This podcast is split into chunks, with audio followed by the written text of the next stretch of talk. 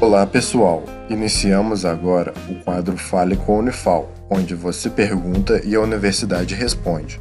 Fique agora com a pergunta de um de nossos ouvintes. Oi, meu nome é Carolina, eu moro em Alfenas e a minha pergunta é se realmente o chá de hibisco e o de canela possuem efeito abortivo. Seguimos então a resposta. Olá, meu nome é Cristiane Gracelli, sou professora da Faculdade de Nutrição da Unifal.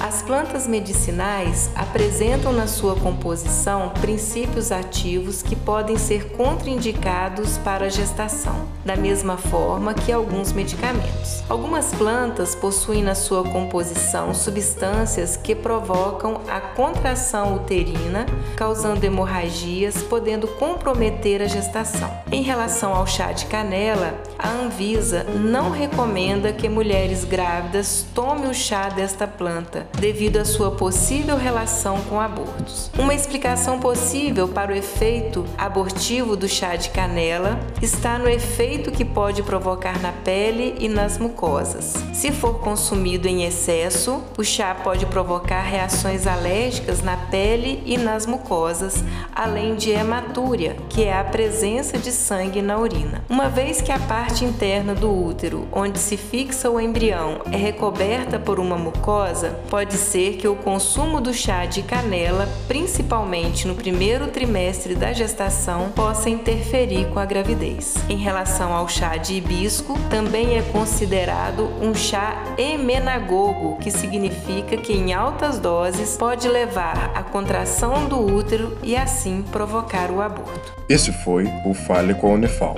Caso também queira participar, entre em contato com o projeto A Voz da Ciência através das redes sociais, Instagram, Facebook ou YouTube. Sua dúvida é sempre bem-vinda. Esse projeto de extensão tem o apoio da Rádio Federal de Alfenas FM